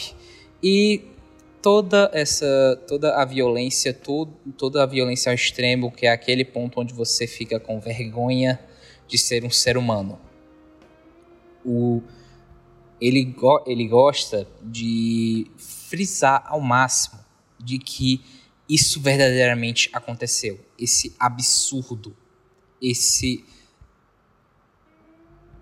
esse, abs esse absurdo algo tão errado e ao mesmo é algo que você para para pensar atrás e você vê o quanto que isso é realmente errado, ponto. É errado. Não tem como você, não tem como você debater se era algo certo, se algo, algo certo ou errado. É errado. E você vê, você vê isso, você vê essa, você vê essa realidade e você, o filme ele só faz questão de te lembrar mais ainda de que isso ainda, de que isso não morreu. Tipo assim, você acha verdadeiramente que a Ku Klux Klan morreu? Ela, ela tá em um número menor e, se você, e, se, e com certeza muito, muito menos muito, muito mais discreta. Mas ela não morreu. Da mesma forma como o racismo. E, de novo, é sempre bom a gente ressaltar que racismo, as pessoas, as pessoas elas gostam de dizer que em Hollywood ele é como se tivesse meio que virou moda fazer, fazer filmes com temática de racismo. E eu falo que não, cara, não é racismo, racismo, tratar de racismo não é moda. E como você falou, né, Beto, ali, o, o, final do Infiltrado na Clã, ele serve para dar um choque, né, para você entender. É, é, como se falasse, tá vendo essa história aqui que eu contei? Esquisita, né? Agora, olha o que tá acontecendo agora. E talvez o, o principal. É, o, o, principal a personificação do que o Spike ele traz é o David Duck, né, que é um ex-membro da Câmara dos Representantes de Louisiana, dos Estados Unidos, e é o, o que ele chama de Grand Wizard, né, tipo o grande mago da Ku Klux Klan, um líder da Ku Klux Klan. Uma coisa que me impactou muito é que ele, se você não conhece, ele é o, vamos dizer assim, o racista e antissemita mais conhecido da América. Um ele, é um cara que... que... ele é um cara que nega o holocausto, daí você tira. Eu, exatamente, ele nega o holocausto e ele é declaradamente supremacista branco. Ponto. Ano passado, perdão, em 2018, no final de 2018, é uma coisa que é meio doído de falar, ele declarou uma declaração é, durante um discurso do Bolsonaro, ele se ele falou: "Ele soa como nós". É. É uma é, é forte. assim, diz muito sobre sobre o que sobre essa situação. Assim, o, o, o Topher Grace, que foi o ator que interpretou que o interpretou no Infiltrado na Clã, ele disse que era terrível estudar sobre, se aprofundar no personagem, porque era uma personalidade que ele abominava, porque era uma pessoa, porque era uma pessoa que era uma pessoa que ele tinha nojo. Sim. É, é, essa é até curioso. É, recentemente eu estava vendo um vídeo que falava sobre Django, né, que é outro filme também que traz reflexões muito importantes. Fica aqui a indicação do Django, Django Livre do Tarantino. É, e o Leonardo DiCaprio tinha uma cena que ele precisava, bom, ser racista, extremamente racista, com o personagem Django, né? Com o personagem do Jamie Foxx. E ele não conseguia. O Leonardo DiCaprio falava que não, eu não consigo, eu não consigo falar isso aqui. E aí foi quando o, o, o Samuel Jackson bate no ombro dele e fala: Hey, motherfucker. Isso aqui é só uma, outra terça-feira pra gente. Exato. É um. Ó, fica aqui para vocês um, um exercício de reflexão que eu vi no, eu vi no canal do PH Santos. Inclusive, um salve para ele. Gosto muito, gosto muito dele, do conte conteúdo. Quem sabe aí, um collab aí, um collab aí surge. Sou muito seu fã, PH. Queremos. Ele tava, ele tava comentando, ele botou Infiltrado na Clã na lista dele de melhores filmes de 2018. Ele disse que depois que quando ele depois que ele viu o filme, ele sentiu a vontade de, ele falou assim, ele chegou no espelho, olhou pra cara dele e ele falou a seguinte frase: Eu odeio negros. Com o objetivo de, o objetivo de quê? O que que eu sinto falando isso? Falando assim na, na cara, olhando pra mim mesmo, falar: Eu odeio negros. Fica aí a reflexão pra você, para você, para você, para você ver se você sente como você se sente? Você se sente mal, você se sente sujo? Eu me sinto sujo. Eu sinto assim, mano, o que, que eu tô falando? De verdade, de verdade. Do fundo do meu coração. É uma coisa impensável, né? E é é uma reflexão importante essa que ele colocou, porque a sociedade que a gente vive ho- hoje, as pessoas que são, como é que eu posso dizer, declaradamente racistas são coisa, é uma coisa um pouco rara, assim, fala, ah, eu sou racista mesmo, é isso, ponto. Mas o racismo ele existe incrustado dentro de cada um dos pontos da nossa sociedade. Então, essa reflexão que ele coloca é importante e que o Spike Lee coloca também aqui. Ela é importante porque é uma forma de desvelar esse racismo, sabe? Você ser perseguido num shopping porque você é negro e a pessoa ficar, o cara ficar te seguindo. É, um policial você, te olhar de uma forma estranha, sabe? As pessoas manterem distância de você no ônibus. Você. Isso é uma declaração de racismo, sabe? Isso é ser preconceituoso da mesma forma. Então, acho que essa reflexão é importante. Eu acho. E existe uma coisa que eu queria colocar aqui. Que o Infiltrado na Clã, além dele mesmo ser uma grande denúncia, é, no mínimo, vamos dizer assim, curioso a gente ver uma coisa que aconteceu no Oscar. A gente falou que eu ia falar que a gente ia falar mais tarde e acho que tá na hora da gente falar. Polêmica aqui. Polêmica Uh. aqui. A polê- Sim. O Infiltrado na Clã concorreu para melhor filme, melhor diretor, né? No ano de 2018. É, entre ele, outras disputas, né? Entre ele, o Bohemian Rhapsody, entre ele A Favorita, entre ele Green Book e entre ele Roma. Falando-se de filmes, meus preferidos são Roma e Infiltrado na Clã nesta ordem. Infiltrado na Clã é um filme que fala sobre negros, sobre racismo. Roma é um filme que fala sobre, vamos dizer assim, entre aspas, imigrantes e uma cultura muito diferente da nossa, e preconceito e desigualdade social. De desses, desses dois filmes com temáticas tão importantes e mensagens tão impactantes, quem ganhou o melhor filme foi Green Book. Que tecnicamente, falando estritamente de cinema no sentido técnico da coisa, é claramente o pior de todos. Mas Green Book ganhou. Green Book conta a história de uma dupla, um, negro e um branco, né? O Tony Vallelonga, interpretado pelo Viggo Mortensen, e o Don Shirley, interpretado pelo Mahershala Ali, que vão fazer uma viagem para o sul dos Estados Unidos de carro, porque o Don Shirley, que diga-se de passagem, também é um cara muito importante na luta é, contra o racismo, ele é um pianista, um exemplar pianista, e ele decide fazer uma tour pelo sul dos Estados Unidos. Green Book, o nome, é nomeado por um livro que teoricamente é um livro que diz onde o negro pode andar e ficar no sul dos Estados Unidos sem sofrer racismo. É um panfletinho, é um guia. É um, é um guia. Tanto é que é Green Book, o guia para a vida, né? O nome. O guia, eu acho que é o guia. Green Book, o guia aqui, em aqui no Brasil. É, a, a existência desse livro é um grande racismo, velho. Vamos começar por aí. tá? Mas é um guia onde negros podem andar no sul dos Estados Unidos.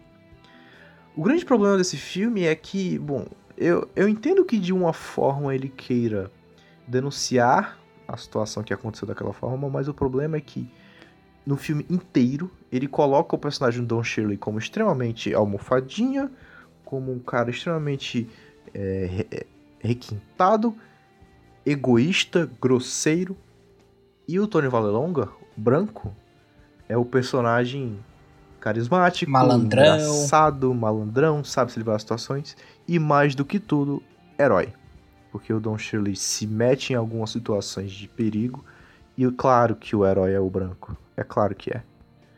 Então, esse filme que fala entre aspas sobre racismo, inclusive com direção e produção de pessoas brancas, não deixa de, de ser, vamos dizer assim, um marco o fato de que o Green Book, tecnicamente sendo bem pior do que Infiltrado na Clã e Roma, ter ganho o filme. Um filme que é racista contra um filme que prega o antirracismo. E o filme racista ganha. Então, mais uma vez, a, a, academia se mostra contrária ao bom senso. Olha, olha, vamos ser.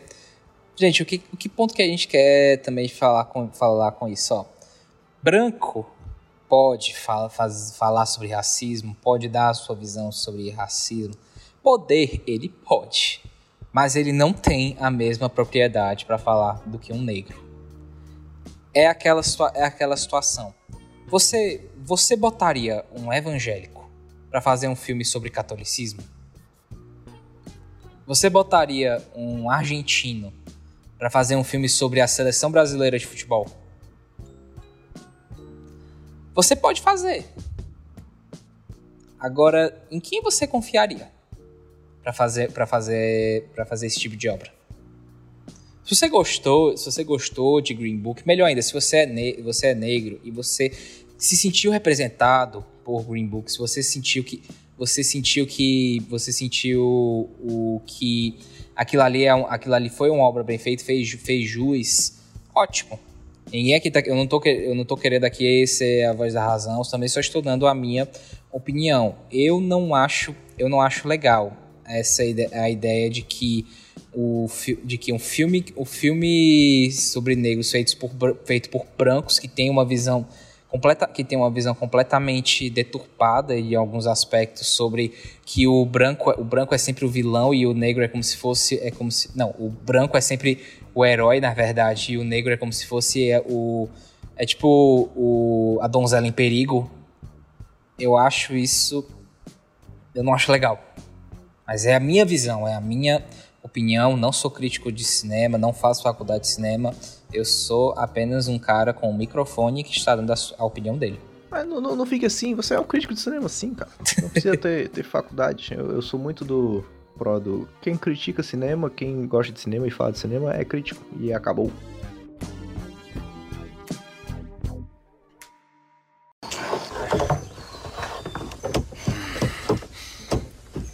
Ei, Bess, Não, não, não, não. não. é vergonha fazer uma pausa no calor. Um gole na sombra. Esse sol tá castigando. Melhor relaxar.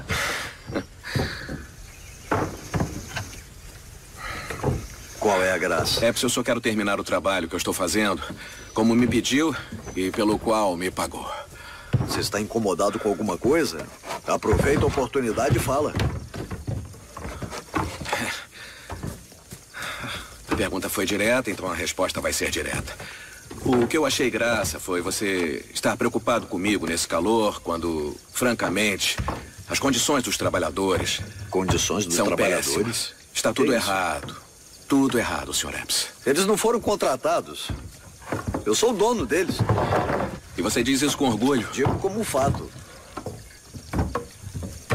Se vamos conversar sobre o que é fato e o que não é, então eu devo dizer que não existe justiça nem integridade na escravidão.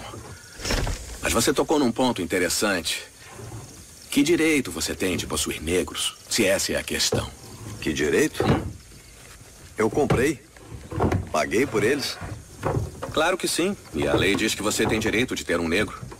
Mas me desculpe, essa lei não é nada. Imagine se aprovassem outra lei que tirasse a sua liberdade, que fizesse de você um escravo. Imagine. É inimaginável.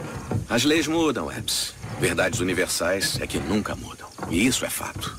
Um fato puro e simples, que é certo e justo, e certo e justo para todos. Brancos e negros são iguais. Está me comparando com negro, Bess? Só estou perguntando, aos olhos do Criador, qual é a diferença. Então Então por que não pergunta qual é a diferença de um homem branco e um babuíno? Eu vi um macaco desses em Nova Orleans. É igual aos negros que eu tenho aqui. Olha, Epps. Esses negros são seres humanos. Se tivessem mais direitos garantidos do que os animais, você e outros teriam que responder por isso. E isso é um mal, Sr. Epps. Um grande mal, bem nas entranhas dessa nação. E um dia vai haver um ajuste de contas. Você gosta muito de falar, Bess. Mais do que qualquer um que eu conheça. Dizendo se o preto é branco, se o branco é preto. Se alguém pensar bem, pode até achar que você viveu com os Yankees da Nova Inglaterra. Mas não. Tenho certeza que não.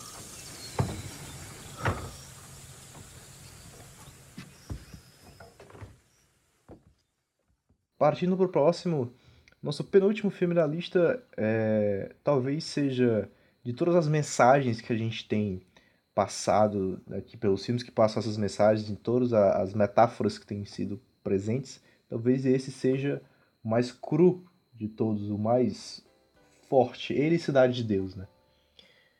O mais nu, que é o 12 anos de escravidão. É a pessoa, ela não, é, você não é uma pessoa, você é um escravo. Ponto. Uma cena muito forte do filme, que é justamente a cena onde o, o personagem do Chiwetel Ejiofor, ele é recebe, ele é recebe chicotadas enquanto ele enquanto gritam com ele falando You're a slave, you're a slave, você é um escravo. Aí é até engraçado, né? A gente botou a cena aqui do, do Boca falando com o Rock, você é negro, você é negro, você é negro, você é negro, você é negro. Sinto uma semelhança. Cara, esse filme ele traz, vamos dizer assim, a escravidão de uma forma muito crua. Ele trata da forma que precisa ser tratada, forma cruel como realmente aconteceu, né? É, 12 anos de escravidão, ele mostra como os negros eram tratados unicamente como objetos. Não é uma vida, é um serviçal. Ele é unicamente um, um objeto. Eu faço até um paralelo com o Corra. A gente não botou o Corra na lista porque a gente acabou de falar de Corra no podcast passado, fica aí a, a indicação, a gente falou de Jordan Peele. Mas tem muita coisa tem... que a gente poderia ter falado, meu povo. Sim, o, o Corra, ele, ele é um filme que brancos têm a intenção de se tornar negros, mas por quê? Unicamente porque existe a crença de que o negro é mais forte fisicamente e ele é tem até a coisa, né? Ele é dotado sexualmente falando, então tipo é um cara mais vigoroso, então unicamente visto como objeto. E é uma coisa que não é dos 12 anos de escravidão que aconteceram de 1850. Não, é de hoje. É uma objetificação que acontece hoje. Apesar do filme se passar na época do, da escravidão de fato, a analogia é toda de hoje. Cara, é, 12 anos de escravidão, ele é realmente assim um filme muito difícil de, de digerir. É um filme muito complicado. Eu vi uma vez e não, não vi mais porque é realmente assim um filme muito difícil. Ele é extremamente bem feito, extremamente gráfico. Você é, cada cada chicotada, cada garrafada que uma pessoa leva que você que a personagem da Lupita Nyong'o e o Chiwetel Ejiofor leva é extremamente você sente é muito é muito é muito sujo hum, toda é, é uma representação assim cara difícil só tenho isso a, só tenho isso a dizer. É, é algo é algo é aquele tá naquela na, se enquadra perfeitamente naquela naquele aquela lista de obras em, onde você onde é necessário, onde você tem que ver, mas você não sente vontade de você não sente vontade de ver e rever, sabe? O, o, o 12 anos de escravidão ele, ele também ele traz uma, uma, uma manifestação que ele trata de um homem que, tá, que é livre, né? Um homem negro livre. Inicialmente ele é um cara livre. E é engraçado, porque se fala-se 12 anos de escravidão especificamente pelo tempo que passa Mas a escravidão, ela é muito mais do que 12 anos. A escravidão e o, o tempo dela ocorrendo mesmo, o período escravagista histórico, é muito maior. E também as marcas que são deixadas é, por um período assim incontável. São marcas que se relacionam até hoje. É, a gente vê no 12 anos de escravidão como isso surge, mas todas essas cicatrizes não fecharam. Por conta justamente desse, desse, desse, desse racismo, dessa discriminação que existe constantemente, mata milhares de pessoas anualmente. Essas cicatrizes não fecham. E por mais que o protesto exista, que a luta exista, o triste é saber que essas coisas não não estão cicatrizando tão rápido quanto deveriam, mesmo depois de tanto tempo. Com certeza, nós sempre nós precisamos constantemente lembrar, nós, const, nós precisamos constantemente ensinar os outros, a gente precisa sempre, a gente sempre precisa recapitular, porque às vezes parece que a gente esquece, parece que as pessoas não têm muita, não têm muita noção, porque por, por mais que tenha sido algo que, por mais que tenha sido algo meio que, não é que eu vou dizer assim do passado, foi algo, foi algo que aconteceu há muito tempo, historicamente, você for pensar para pensar, tipo assim, de fato, numa questão assim de tempo, foi praticamente foi como se fosse ontem. O que são, o que são, o que são, o que são tipo 60 anos compara, comparados a um milênio? Sim. E, e essa recordação que você falou, ela é brilhante, porque a gente recordar de uma coisa, é sempre a gente identificar o processo de mudança do acontecimento até hoje. E sim, houveram mudanças, houveram adaptações, mas é como a gente estava falando, as marcas permanecem. Por mais que se, se trate de um período. Eu falo isso porque é, é indignante as pessoas simplesmente chegarem e falarem: ah, mas isso aí passou, a escravidão aconteceu, eu não tinha nada a ver com isso e tal. Passou. Não passou. Não passou. Essa é a grande questão. Se tivesse passado, o George Floyd talvez não tivesse morrido. Se tivesse passado, provavelmente a Marielle não teria morrido. Não passou. Se a luta continua, se o preconceito continua, é porque essa luta, é porque esse período que o 12 anos de escravidão traz com tanto impacto, não passou. É, talvez esse, esse tenha sido o primeiro primeiro cast onde a gente vai mais, bem, a, bem além de só falar de cinema, de a gente de fato está dando a nossa, a nossa visão particular, a, nossa, aquilo, a gente está falando daquilo que a gente verdadeiramente acredita, porque, assim, por mais que eu não, por mais que eu não acho que a pessoa tenha que ser forçada a se manifestar, é interessante ela dar o seu ponto de vista, principalmente quando se trata de coisas tão essenciais. Principalmente quando se, trata, quando se tratam de coisas que ferem, que você ser, a você ser a favor disso tudo, isso fere. Isso fere, os, fere tanto não só os, os direitos humanos, como também, como também fere. Ai. Fere tudo, né? Não, acho que vou... Fere a natureza humana. Uhum. E, e, eu concordo com você quando sobre essa questão de se manifestar. É, eu acredito em liberdade de expressão e eu acredito que se você não quiser se manifestar, eu não vou lhe chamar de fascista por isso. Contudo, nós estamos tratando de um movimento que a luta dele é por voz. São pessoas que não têm voz. São mortes que não são denunciadas. São pessoas que morrem sem respirar. São pessoas que morrem sem conseguir falar. Então, no movimento que tanto se procura por voz, é importante que se dê o apoio para que essa voz seja conseguida. É importante que esteja lá para que essa voz seja ouvida por mais e mais pessoas. Como eu falei anteriormente, é, eu e o Beto nós não somos o alvo do racismo. É, apesar de, ele, de, de, o racismo ter ligações com, com o nosso cotidiano, porque o Brasil é um país racista, sim. E eu mesmo ter sofrido pequenas coisas, mas assim, nós não somos o, o público-alvo da coisa o fato é que é importante se mostrar o apoio, é importante falar desses filmes, é importante trazer essa mensagem cada dia, todo dia, lembrar dos sacrifícios que foram feitos Porque conquistas foram conquistadas, conquistas foram alcançadas por causa de mortes. Por causa do assassinato de milhares de líderes. Que até hoje são assassinados, né? Diga-se de passagem, sempre presente. Então, apesar de não ser obrigação sua se manifestar, a sua manifestação é mais um ouvido para ouvir o que as vozes negras tanto gritam. E eu acho que isso talvez seja o mais importante.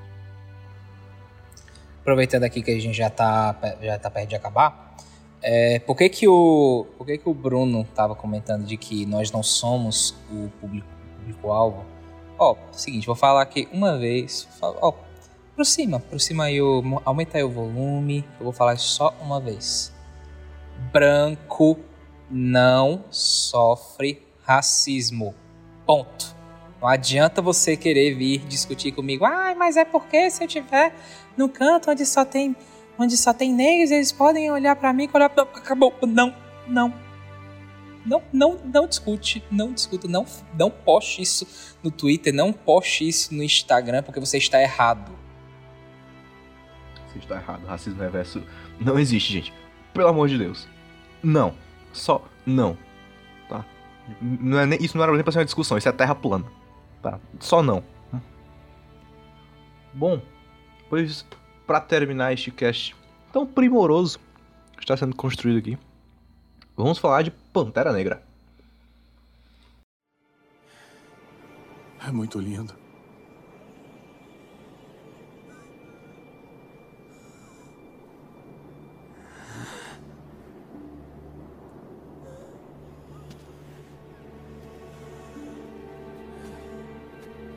Talvez a gente ainda consiga curá-lo. Curar? E então me prender? Não. Só me joga no oceano. Com meus ancestrais que saltaram dos navios. Já que a escravidão era pior que a morte.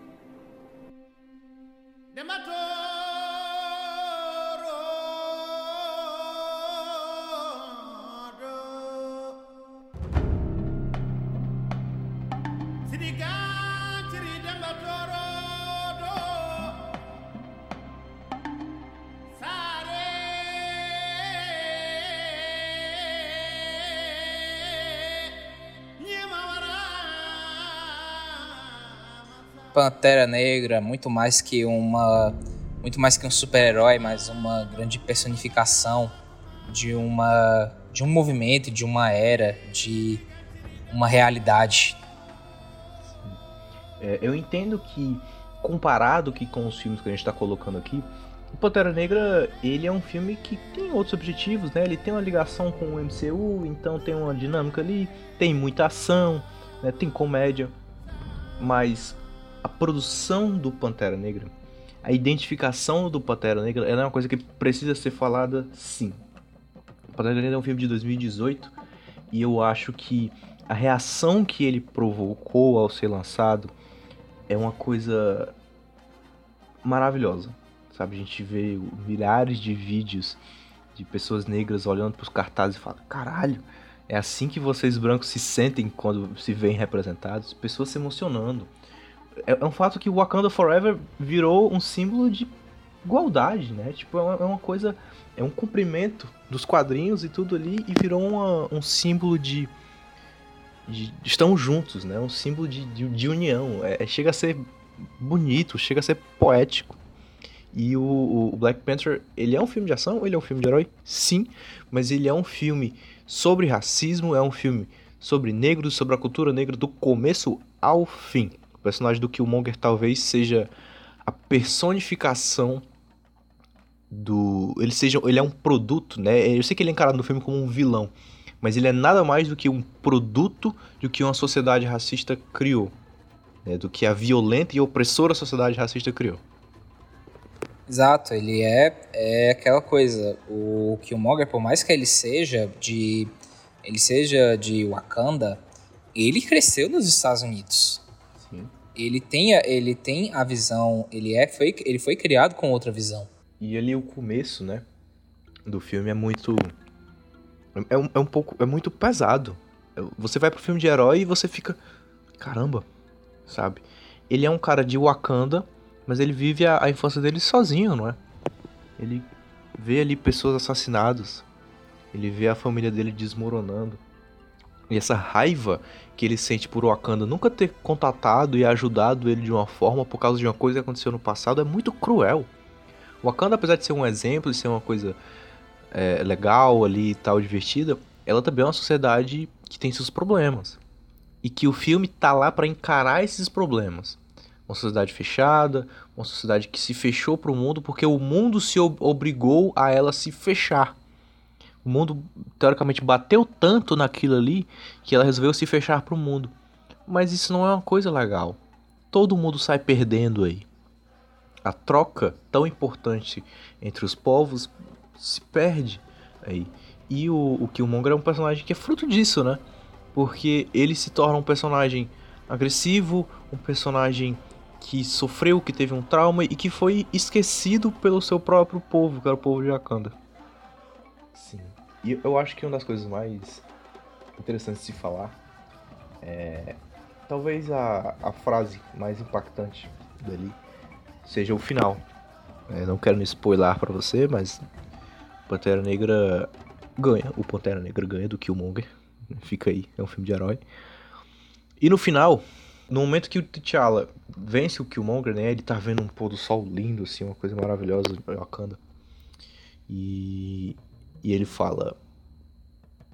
Pô, se eu posso te prender aqui. O, o T'Challa vê que a índole dele não é uma coisa ruim, né? Ele só tava lutando ali por seus direitos, de fato. Ele tava lutando por seus direitos. E o T'Challa fala... Você... Eu não preciso te matar aqui.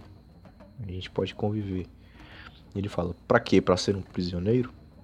Eu, eu prefiro que você me jogue ao mar com meus ancestrais, com meus ancestrais do que ser escravo de novo.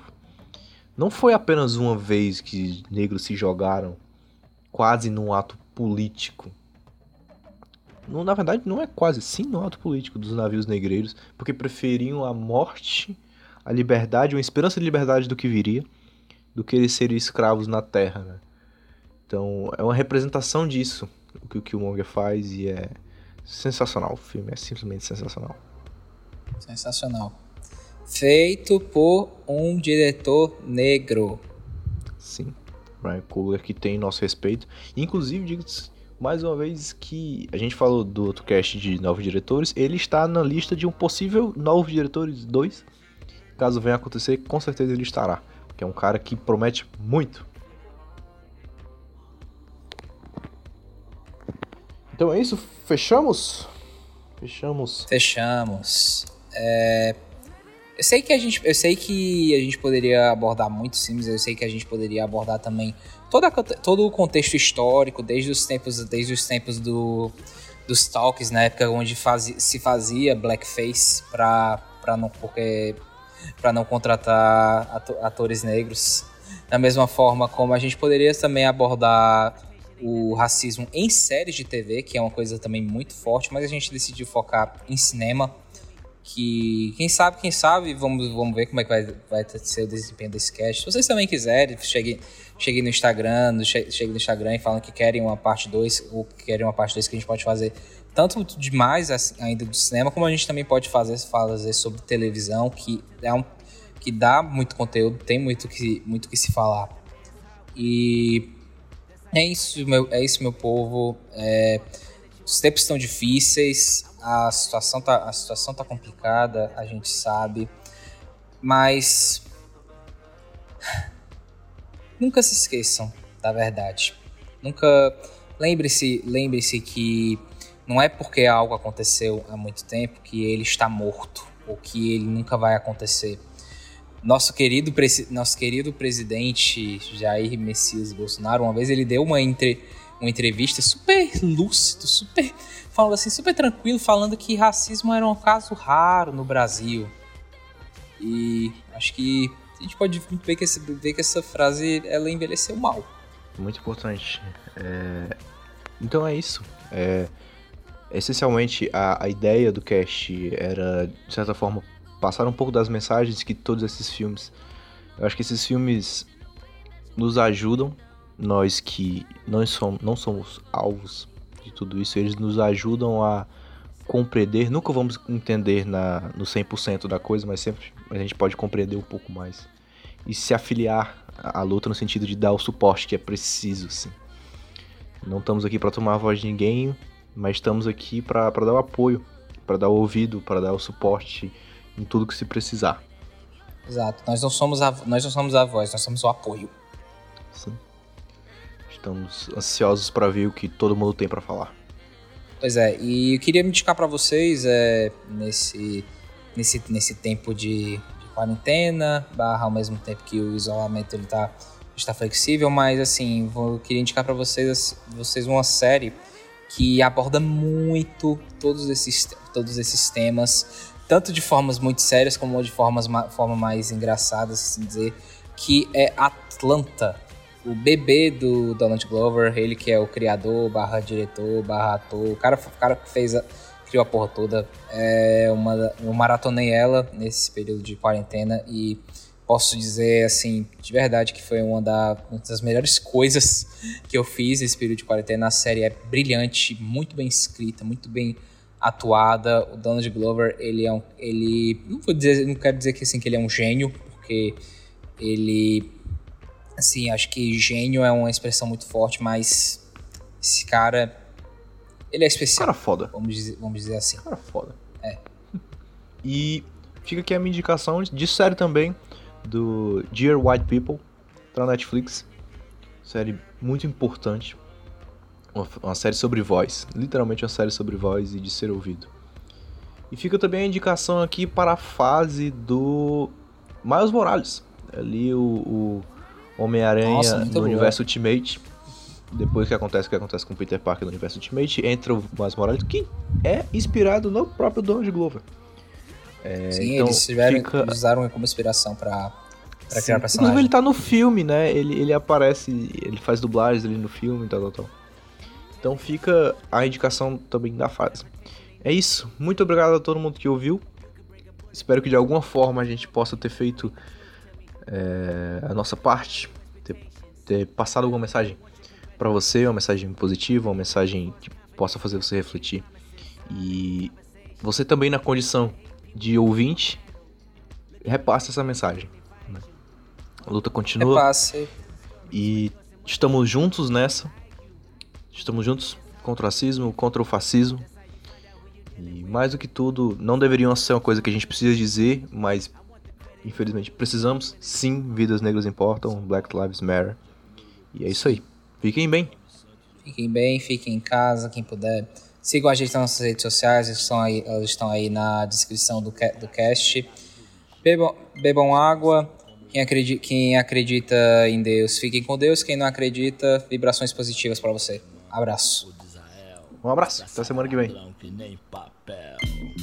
Na muralha em pé mais um cidadão José, servindo um estado, um PM bom, passa fome metido a Charles Bronson. Ele sabe o que eu desejo, sabe o que eu penso. O dia tá chuvoso, o clima tá tenso. Vários tentaram fugir, eu também quero. Mais de um a cem, a minha chance é zero. Será que Deus ouviu minha oração? Será que o juiz aceitou a apelação? Manda um recado lá pro meu irmão. Se tiver usando droga, tá ruim na minha mão. Ele ainda tá com aquela mina. Pode crer, moleque, é gente fina. Tirei um dia menos ou um dia mais, sei lá, tanto faz. Os dias são iguais. Acendo um cigarro e vejo o dia passar. Mato o tempo pra ele não me matar. Homem é homem, mulher é mulher. Estuprador é diferente, né? Toma soco toda hora, ajoelho e beijo os pés. e sangra até morrer na rua 10. Cada detento, uma mãe, uma crença. Cada crime, uma sentença. Cada sentença, um motivo, uma história de lágrimas, sangue, vidas inglórias, abandono, miséria, ódio, sofrimento, desprezo, desilusão, ação do tempo. Misture bem essa química, pronto. Eis um novo detento. Lamentos no corredor, na cela, no pátio, ao redor do campo, em todos os cantos. Mas eu conheço o sistema, meu irmão. Aqui não tem santo. Ratatata, preciso evitar que um safado faça minha mãe chorar. Minha palavra de honra me protege pra viver no país das calças bege. Tique, tac, ainda é 9h40. O relógio na cadeia anda em câmera lenta.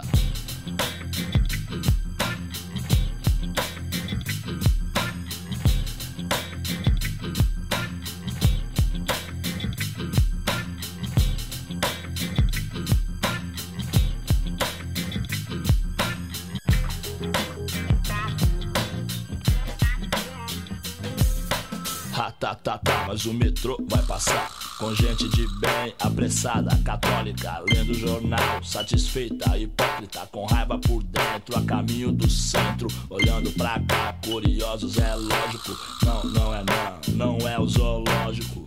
Minha vida não tem tanto valor quanto seu celular, seu computador. Hoje tá difícil, não sai o sol, hoje não tem visita, não tem futebol. Alguns companheiros têm a mente mais fraca, não suporta o tédio, arruma criaca. Graças a Deus e a Virgem Maria, faltam só um ano, três meses e uns dias. Tem uma cela lá em cima fechada. Desde terça-feira ninguém abre pra nada. Só o cheiro de morte, pinho-sol. Um preso se enforcou com o lençol. Qual que foi? Quem sabe? Não conta e atirar mais um seis de ponta a ponta. Nada deixa o homem mais doente o abandono dos parentes. Aí moleque, me diz, então cê quer o quê? A vaga tá lá esperando você. Pega todos os seus artigos importados, seu currículo no crime, limpa o rabo. A vida bandida é sem futuro. Sua cara fica branca desse lado do muro. Já ouviu falar de Lúcifer? Que veio do inferno com moral. Um dia no Carandiru, não, ele é só mais um. Comendo rango azedo com pneumonia. Que tem mano de Osasco, do Jardim da Abril, Parelheiros, Mogi, Jardim Brasil, Bela Vista, Jardim Ângela, Heliópolis, Itapevi, Paraisópolis. Ladrão sangue bom, tem moral na quebrada. Mas pro estado é só um número, mais nada. Nove pavilhões, sete mil homens que custam 300 reais por mês cada. Na última visita, o neguinho veio aí. Trouxe umas frutas, malboro, free, ligou Que o piloto lá da área voltou. Com cadete vermelho, placa de Salvador. Pagando de gatão, ele xinga, ele abusa Com uma 9mm embaixo da blusa. Aí neguinho, vem cá, e os mano, onde é que tá? Lembra desse cururu que tentou me matar? Aquele puta é ganso, pilantra corno manso. Ficava muito doido e deixava a mina só. A mina era virgem, ainda era menor Agora faz o preto em troca de pó. Esses papos me incomoda, se eu tô na rua é foda. É, o mundo roda, ele pode vir pra cá. Não, já, já, meu processo tá aí. Eu quero mudar, eu quero sair. Se eu trombo esse fulano, não tem pá, não tem pum Vou ter que assinar um 121 Amanheceu com sol, 2 de outubro tudo funcionando, limpeza, jumbo. De madrugada eu senti um calafrio. Não era do vento, não era do frio. Acerto de ponta tem quase todo dia. Ter outra logo mais, eu sabia. Lealdade é o que todo preso tenta. Conseguir a paz de forma violenta. Se um salafrário sacanear alguém, leva ponto na cara igual Frankenstein. Fumaça na janela, tem fogo na cela. Fudeu, foi além. Se pan, tem refém. Na maioria se deixou envolver por uns cinco ou seis que não tem nada a perder. Dois ladrões considerados passaram a discutir, mas não imaginavam que estaria por vir. Traficantes homicidas, estelionatários e uma maioria de moleque primário. Era a brecha que o sistema queria. Aviso IML, chegou o grande dia. Depende do sim ou não de um só homem que prefere ser neutro pelo telefone. Ratatata, caviar e champanhe. Florifoil, massacre, se for da minha mãe. Cachorros assassino, gás lacrimogênio. Quem mata mais Adão ganha medalha de prêmio. O ser humano é descartável no Brasil. Como mods usado ao bombril. Cadeia, guarda o que o sistema não quis. Esconde o que a novela não diz. Ratatata, sangue jorra como água. Do ouvido, da boca e nariz. O Senhor é meu pastor, perdoe o que seu filho fez. Morreu de bruços no Salmo 23. Sem padre, sem repórter, sem arma, sem socorro. Vai pegar HIV na boca do cachorro. Cadáveres no poço, no pátio interno. Adolf Hitler sorri no inferno. O Robocop do governo é frio, não sente pena. Só ódio e rio como a hiena. Ratatata, Fleury sua gangue. Vou nadar numa piscina de sangue. Mas quem vai acreditar no meu depoimento? Dia 3 de outubro, diário no detento.